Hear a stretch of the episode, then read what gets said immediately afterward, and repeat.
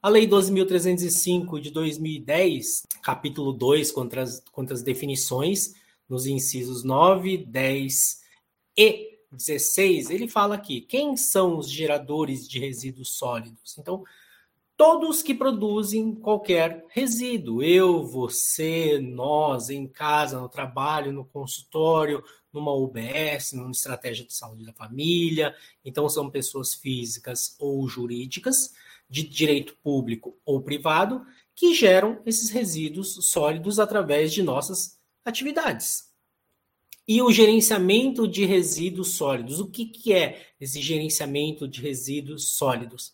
São ações, seja diretamente ou indiretamente, que inclui etapa de coleta, transporte, transbordo, né? Ou seja, coloca de, coleta de lixo, né? colocar no caminhão é, depois do carro e transfere para outro veículo ou outra destinação final. Toda, incluindo todas essas etapas, ou seja, você vai gerenciar esses resíduos desde a coleta até a destinação final.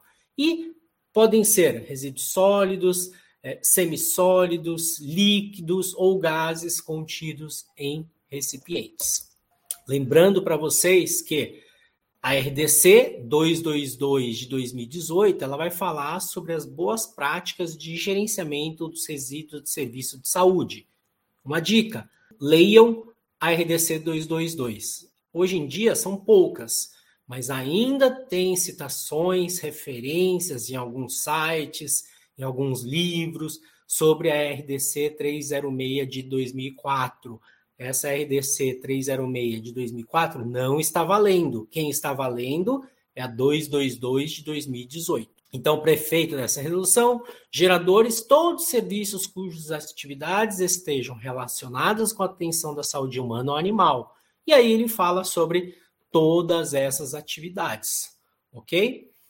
E todos os serviços, eles devem dispor, pessoal, de um plano de gerenciamento dos resíduos serviços da saúde que devem obedecer às suas regulamentações, sejam ela municipal, estadual, estadual né, Distrito Federal ou federal.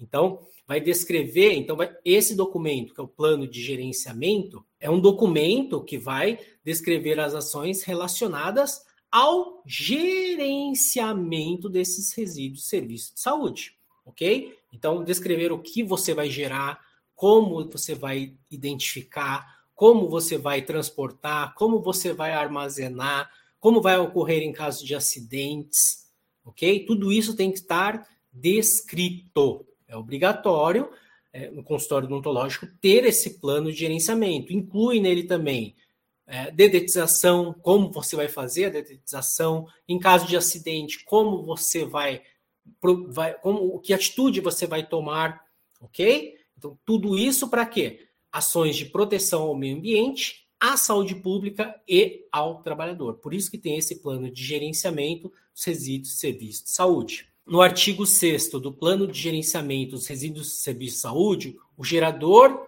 dos resíduos de serviço de saúde deve estimar a quantidade, descrever os procedimentos e tudo mais. Né? O serviço gerador deve manter a cópia para consulta dos órgãos de vigilância, é responsável elaboração, implantação, e esse serviço também ele pode ser terceirizado. Você pode contratar uma empresa para fazer tudo isso para vocês, tá?